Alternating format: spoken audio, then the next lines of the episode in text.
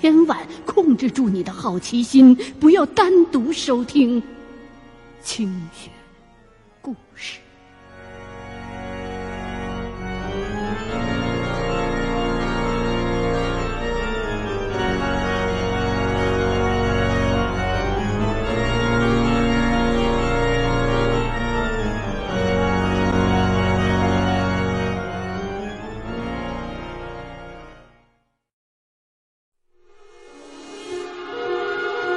您即将收听到的是《清雪故事·猎鬼人之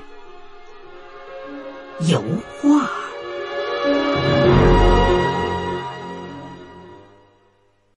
FM 幺零幺点九，吉林健康娱乐广播，每晚十点。二零一零年三月，我接到了一个看似很平常的委托。电话那头的人呢，自称是白市驿某别墅区的一名业主。声音听上去很沉稳，不同于很多找我的普通的老百姓。他在电话里边说不清楚，我呢也不是一个接到一个电话就猴急的跑去人家的人，所以啊，我就约他上我这儿来细谈。两个人很快就见面了，他跟我预想的样子相差不是很大。四十多岁，多少有点暴发户的气派。他说呀，自己是做郊县土建改造生意的，说白了就是大地产项目做不了，只是呢跟乡镇搞搞关系，承包点防滑坡呀、保坎呐、村道啊这些修建工程。不过这方面的竞争相对比较没有那么白热化，发家呀也就更快。几年前，他在白石驿。买了一座靠湖边的联排别墅，光是装修就花了上百万，今年才正式住了进去。可是，一家人住进去没过多久，他的小女儿就开始晚上惊闹哭喊，说有人趁他睡觉的时候亲他、抱他。可睁开眼来一看，却什么都没有。已经连续好几宿都是这样了。后来呀，他女儿说什么也不再愿意回家来住了，就长期住在外公家里头。这个富商啊，一开始觉得是不是自己家的房子占了别人的坟了，就找人来看。白市驿当地原本神汉呐、端公啊就比较多，当然也有不少是滥竽充数的。这富商呢，就反复的找了好几位师傅来家里头做法驱邪，却完全没有效果。发展到后来呀、连他自己都能在夜里头隐约的听到有哭声了。他听到之后，马上就问妻子听到没有。他媳妇儿就说：“我没听着啊。”久而久之，这男的就开始怀疑，是不是自己精神上出了问题了？于是，就又开始打听我们道上的人。结果，通过一名生意上的朋友的介绍，他呀，就找到我来了。对于这个别墅闹鬼的事儿，我经常听说。一般的原因都是占了别人的土地，也就是占了坟了，导致呢地下的亡魂心里头不爽，于是呢就出现在了活人的房子里，吓唬吓唬人，但是呢也不会害死人。我一看这富商，确实有些精神不济，估计他这段时间是认定自己家里头进了鬼了。反复的给自己强加家中有鬼的意念，结果呀，把自个儿给逼得有些恍惚了。我原本打算先给他几颗绳头钉，让他拿回去，钉在他那别墅的玄关的门口，试试再说。要是有效的话呢，我就直接收钱；如果没有效果，我再去看。可是他再三的要求，我就只好答应，我这就跟你去看看。带好了工具，就准备出发。我呢就提议开我的车去，因为白事义离我这儿比较远，万一事儿办完了，他丢一百大洋让我自己打车回来，那岂不是很不爽吗？我倒不是对有钱人有很大的偏见，不过看不顺眼还是多少有一点的，这是我的毛病，我承认。这个男人倒没有太多的让人看不上眼的地方，他呀。气质上是像那种书没念多少，可是呢，凭着实干和努力，终于拼出了自己的一片天地的人。听到我的这个提议，他就一再的保证说：“我一定会亲自的再把您送回来的。”加上他外头停的那台我梦中的大切，我也就答应了。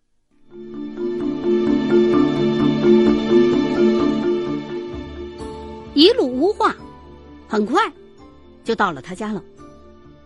整片小区非常的气派，他们家那别墅啊，更是如此。整个是欧洲庄园式的建筑，屋后头啊，甚至还修有一座巨大的游泳池。但是这泳池的面积比我们家都大。进屋之后呢，我先直奔他女儿的房间，仔细的。查看了一番，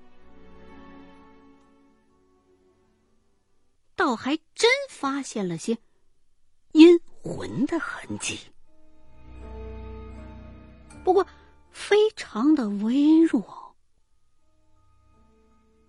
退出这个房间，我又四处打量了一番，就看到房门正对面的走廊的尽头。挂着一幅油画，这油画有点古怪。我觉得它跟整幢建筑的风格好像不那么搭调啊。房子的装饰是欧式的，这幅画呢，却画着一个貌似是民国时期的。中国女人。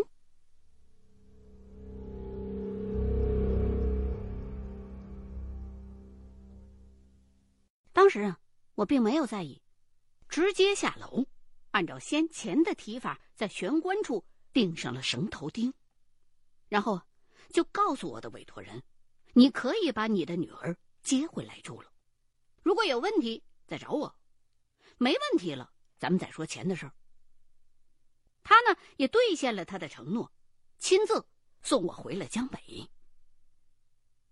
几天之后，我再一次接到了他的电话，说那几颗钉子没用，女儿晚上还是遇到鬼了，言语当中流露着些许的失望和犹疑。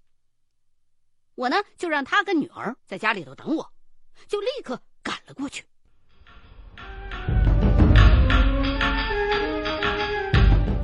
次到了他家，我就开始问他女儿一些事儿。小女孩才刚刚八岁，是个很可爱的小姑娘。年纪虽然小，说话倒是还挺清楚明白的。从她的话里，我得知，昨天晚上她刚刚睡着没多久，就有人亲她的脸蛋儿和。额头，然后伸手到他脖子后头，搂着他。他每回都是在这个时候被吓醒了，睁开眼睛一看，房间里边却根本没有别人。最开始我听我的委托人，也就是这个小姑娘的父亲转述的时候，还以为啊。他女儿是睡觉的时候被掩住了，所以才在玄关处钉了绳头钉。可是现在听小姑娘这么一亲口叙述，我就产生了一种很奇怪的直觉，马上又掏出罗盘，直接上到二楼的走廊尽头，去细看那幅油画。果然，罗盘的指针在疯转，那幅画上真的有比较强烈的阴魂存在的表现。我退后了几步，打开灯，开始仔细的端详这幅画。画中的那个女子，穿着老式的。学生服，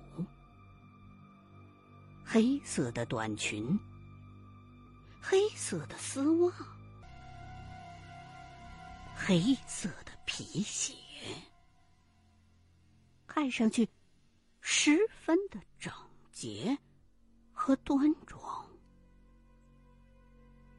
画中的这个女子侧身坐在一张椅子上，背景。是一片竹林。这名看上去应该是民国时期的女学生，很不搭调的，在手里边拿了一只妇女用的绿色的小手包，而且这个女人，我现在才发现，看上去有三十多岁了，身份。明显和他身上穿的那身学生装不相符合。这个女子的脸很清秀，但是人好像并不是那么快乐，眼神当中蕴含着忧郁和孤独。我曾经看过《蒙娜丽莎》。对蒙娜丽莎的神秘的微笑，至今记忆犹新。眼前这幅画中的女子，也显得很是神秘。但是神秘之外，还带着点诡异。房子里头挂装饰画，这很正常。可是，一般是不会挂人像的。除非啊是佛、伟人呢，或者自家的亲人。通常情况下，挂一个无关的人的画像在家里头，多少是有些犯忌讳的。所以，我转身就下楼，开始向我的委托人询问这幅画到底是个什么来历。委托人告诉我说。这是家里头前几年装修的时候，在成都的一家画廊里花了好几万买的。当我告诉他也许就是这幅画出的问题的时候，他沉默了许久。过了一会儿，才告诉我说，自己当初买这幅画，也只是因为画中的这个女子实在是十分的漂亮，有韵味。所以他才买了下来，而且自己当时买画的时候，画廊的老板一个劲儿的说不卖。哎，他越听越觉得这幅画绝对是好画，所以啊最终还是费尽了唇舌，花高价买下来了。我呢，就让他带着我一块儿去一趟成都的那间画廊。如果整幢别墅的问题都是来源于这幅画的话，同样的问题，一定是早就出现过了。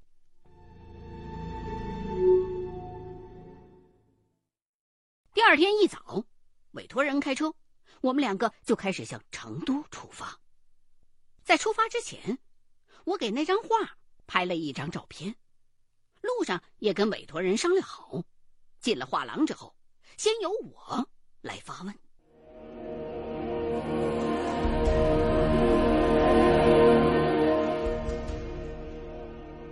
几个小时之后，我们就到达了目的地。到了四方坪，找到那间画廊，好在老板还是当初的那一位。我就问店老板：“还记不记得我手机里的这幅画啊？是在您这儿买的？”他说：“我记得呀，那这画是您店里边自己画师画的，还是在外边收的呀？收的，而且那画家常常给我们店送新画来寄卖啊。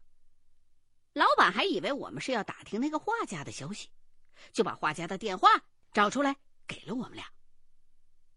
拿到了画家的电话，我就又问他：“店里头之前发生过什么怪事没有啊？”老板显然没听懂我在问什么，我呢也就没再继续追问下去。出来之后。我又打电话联系了那位画家，告诉他我想去他那儿看看画，他很高兴的就答应了。在一条很偏僻的巷子里头，我们找到了这名画家的住所。他呢是把这宅子给买下来，专门用来做画的。跟他聊了一会儿，我就开始试探着进入主题。我告诉他，之前从画廊那儿我们买过一幅您的画。就是我手机里边的这幅照片，啊，我们很喜欢您画的这幅作品，也因此非常敬仰您，想跟您聊聊您当初创作这幅画的整个的经过。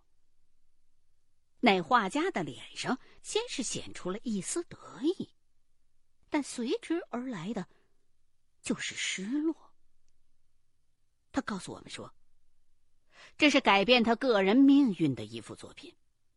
当初画这幅画的时候，他还只是一个落魄的画师。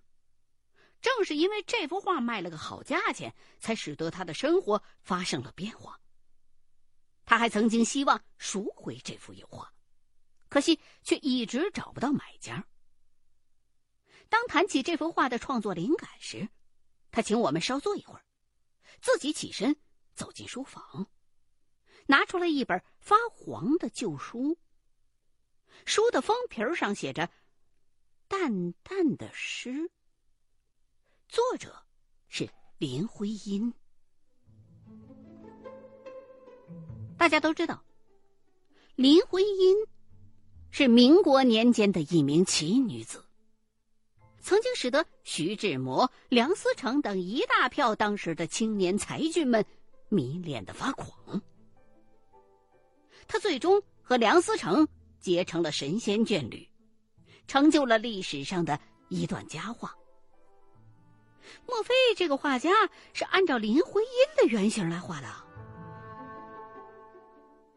只见画家翻开这本旧书，从夹页里取出一张黑白老照片来。照片上的女人正是那幅画上的女子。画家告诉我们说，这本旧书啊，是他在旧货市场淘来的。可能呢，卖书的人没有留意到这书里边加了一张照片，就连书一块儿卖给他了。当他回来看到书中的这幅旧照片的时候，立刻就被照片上的这名女子独特的气质给吸引住了。作画期间，他甚至觉得自己爱上了画中的女子，因为她是那样的神秘、深邃，有一种既忧郁又淡漠的韵味。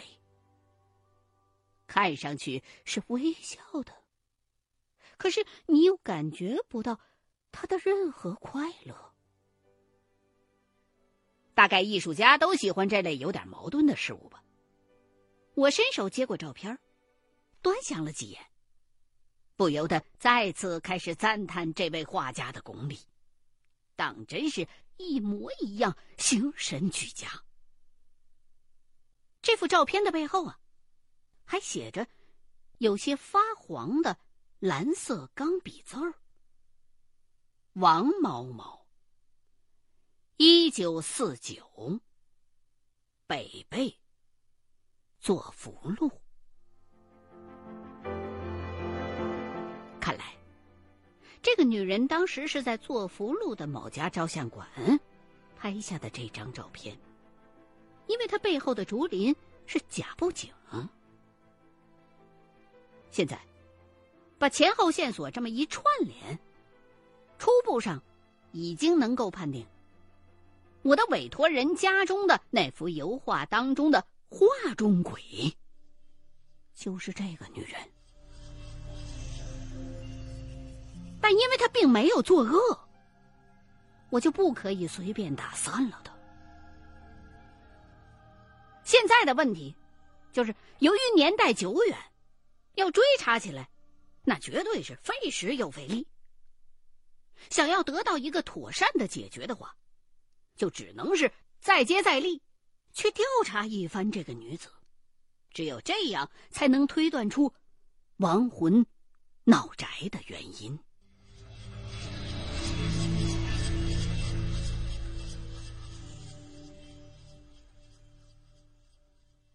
当天晚上，我在成都一家有名的老妈蹄花吃完晚饭。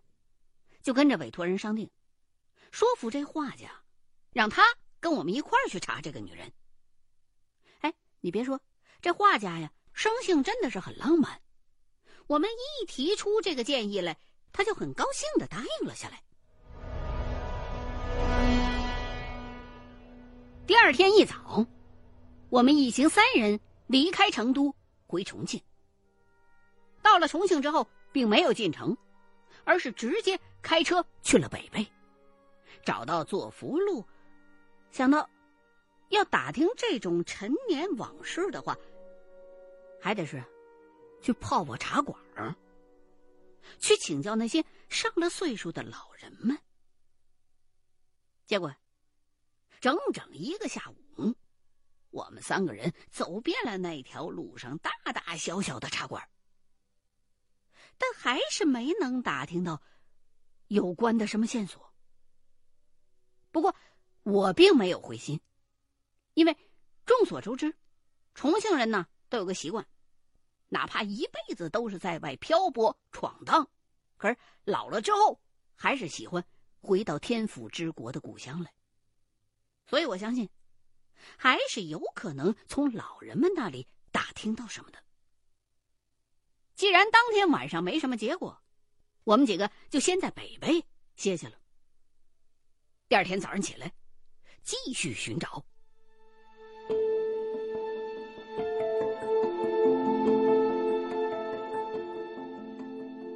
结果真的是出人意料的，我们找到一位坐着轮椅的老婆婆，她女儿啊，当时正推着这老婆婆在外边散步呢。我们一看，哎，这位老婆婆岁数够大，就抱着试一试的心态走过去问了问。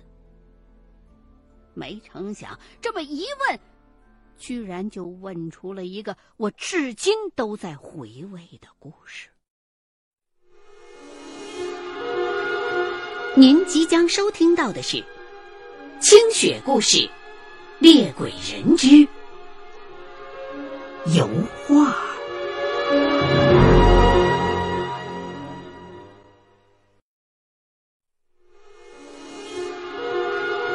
您即将收听到的是《清雪故事》，猎鬼人之油画。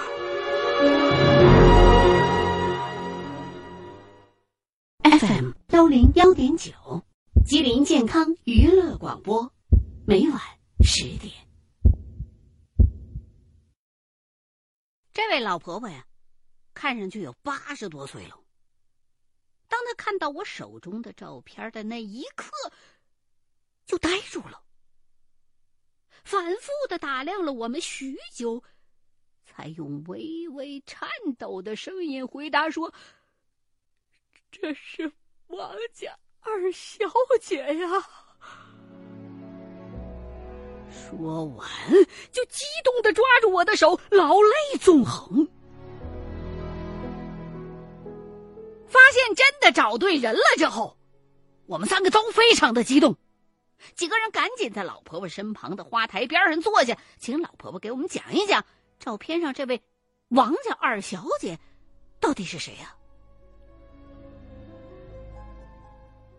老人抹去泪水，慢吞吞的告诉我们说：“这是七十多年以来他第一次看到故人的相片儿。”照片上这王家二小姐的父亲呢，是陪都时期重庆有名的一位富商，一辈子乐善好施。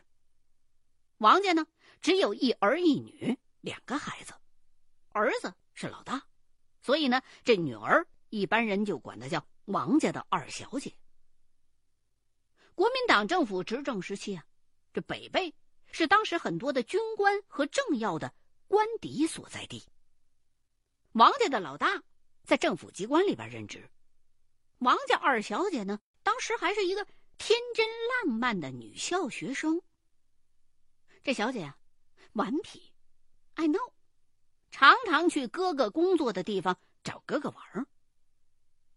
哥哥上班的单位啊，常常有一些国民党军官出入。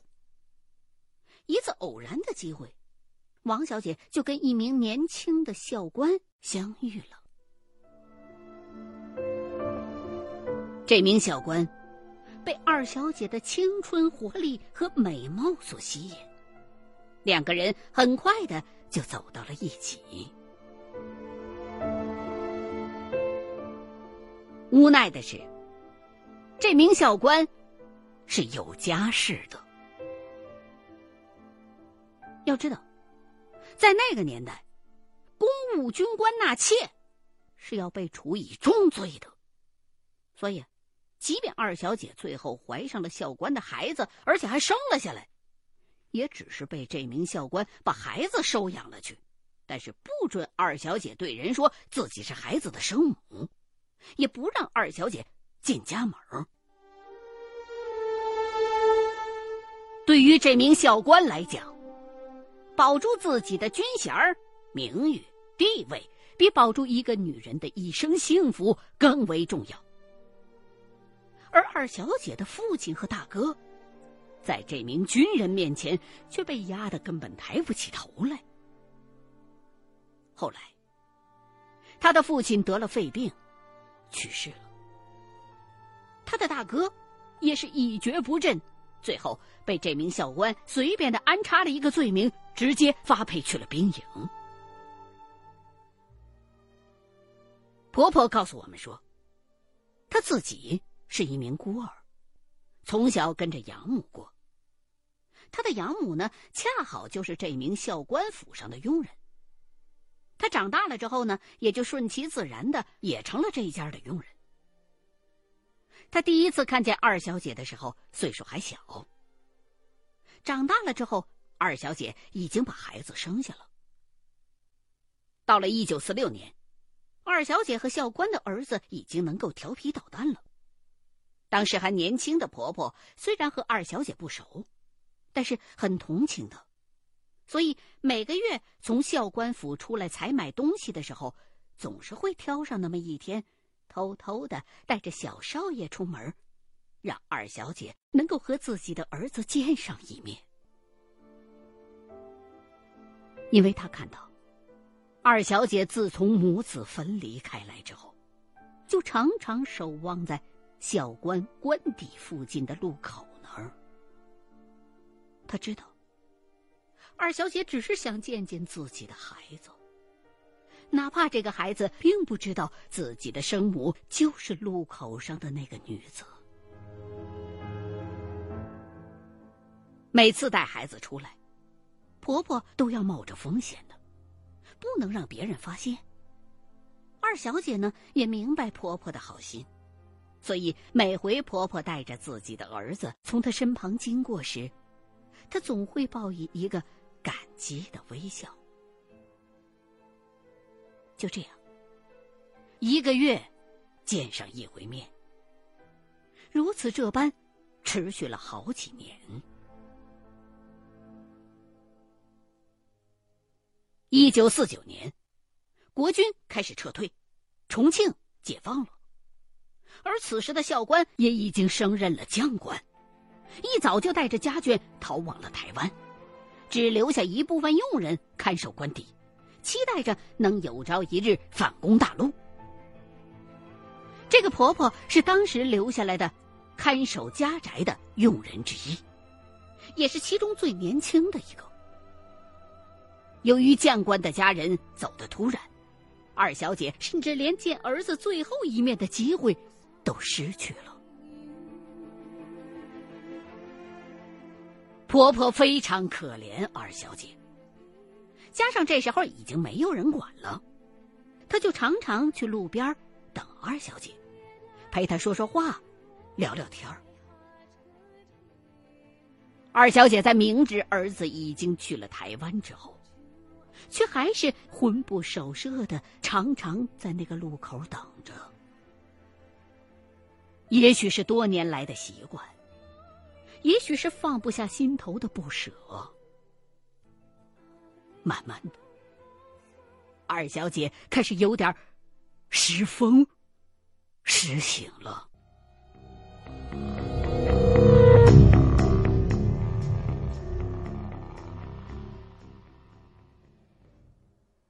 一九四九年年底，重庆开始对国民党执政时期的一切进行肃清，校官家的一帮佣人就被遣散了。婆婆由于同情二小姐，看她身旁一个人都没剩下，就主动去照顾她。有一天，二小姐突然对婆婆说：“想拍一张照片，给长大了的孩子。”寄过去。婆婆明知道这张照片是不可能送去台湾的，但还是答应了二小姐的请求。那一年，二小姐三十多岁，尽管相貌依旧美丽，但是多年的忧闷已经憔悴了她的容颜。二小姐拿出了学生时代的制服，可能觉得那个时候的自己是最美丽的吧。她想把自己最美丽的样子留给孩子看。可是，照片上那强装出来的笑容，却始终掩饰不了多年来的哀怨和孤独。所以。才有了这张奇特的照片。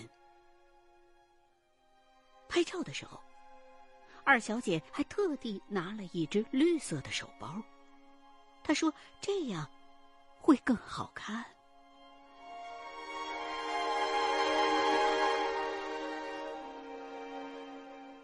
听婆婆说完，我心中黯然。对这个七十年前的女子产生了一种莫名的同情。我也知道了为什么委托人的女儿会说自己被人亲吻、被人抱了。因为这个可怜的女子，她的心愿，乃至于她的灵魂，都一直跟着这张照片。然后，又从照片附到了油画上。他希望跟着这张照片能够去台湾，见到自己的儿子。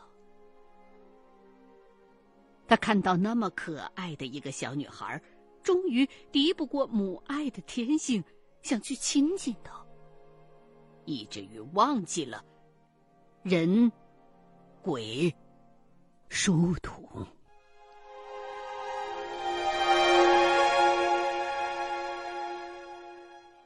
辞别了婆婆之后，画家跟着我和委托人一起回到了重庆的别墅。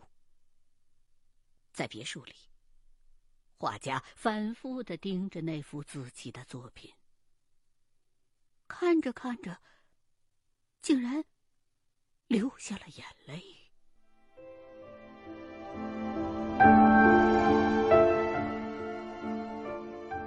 由于不该让不相干的人知道我们行内的形势，所以我还是支开了这个画家。本想把照片和那幅油画一块儿用红绳捆住烧掉，释放出其中的灵魂。但是，我当时觉得，这可能是我这辈子能够听到过的最凄美的亲情故事了。也就打消了这个念头。只是简单的念咒，送走了这只已经迷乱了七十年的亡魂。具体的方法我就不能细说了，我只能告诉大家，在这个过程当中，我能够真切的感受得到二小姐的释怀与宽慰。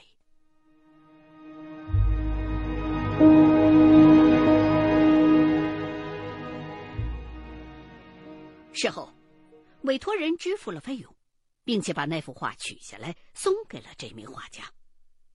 我呢，也将王家二小姐的照片还给了画家。三个人之间互相还留了电话。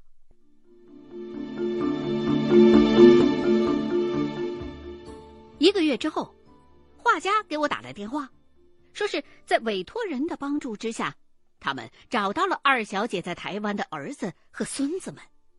他已经把那幅承载着半个多世纪思念之情的画作，给他的后人寄过去了。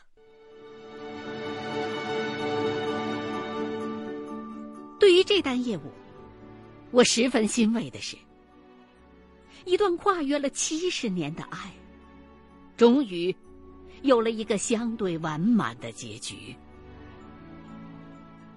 二小姐是伟大的。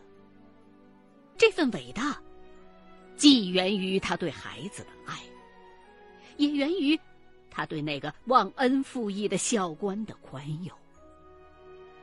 他没有因为恨而变成恶鬼，在漫长的七十年岁月当中，仍旧保有着属于他的善良与纯真。他也的确是用自己的一生。验证了这样一句话：想开了，就是净土；想不开，就是地狱；而忧郁着，就是人间。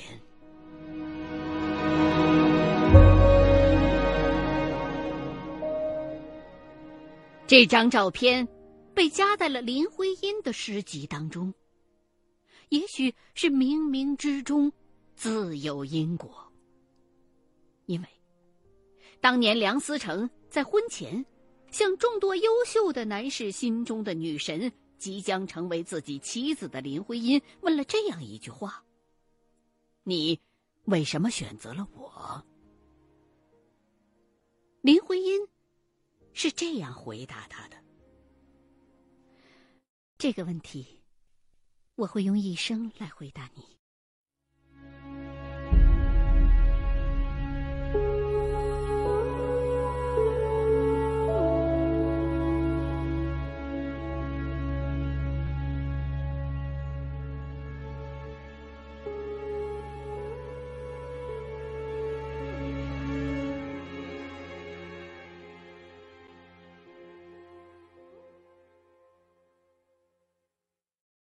欢迎收听《清雪故事系列之